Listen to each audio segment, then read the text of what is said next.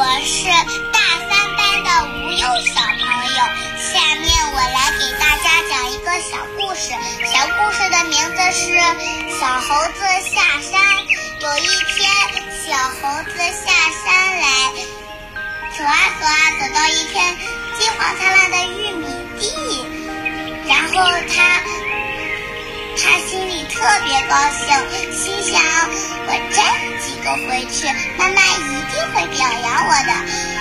所以小猴子就摘了几个小大玉金黄灿烂的大玉米，抱扛着，又蹦蹦跳跳的走了，走了走，然后他又看见一个桃桃树，桃树上面结了圆圆的、红红的大桃子，这个大桃子看起来很好吃，所以小猴子心里特别高兴。然后他扔下玉米，就去摘桃子。他又抱着几个桃子去了西瓜地，西瓜地里有大大的、圆圆的大西瓜，好吃。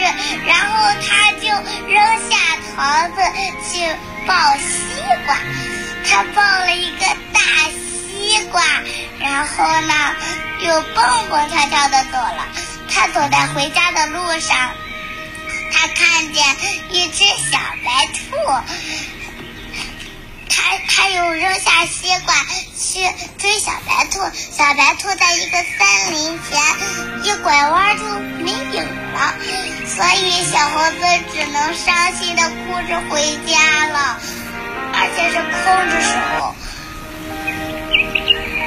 然后妈妈回去问小猴子：“你你今天收获了吗？”小猴子说：“没有，因为我太三心二意了，所以我就没有什么收获。”小朋友们，我的故事讲完了。从这个故事里面，我们知道了“三心二意”这个成语，以后小朋友们可不要学小猴子哦。谢谢老师，我的故事讲完了。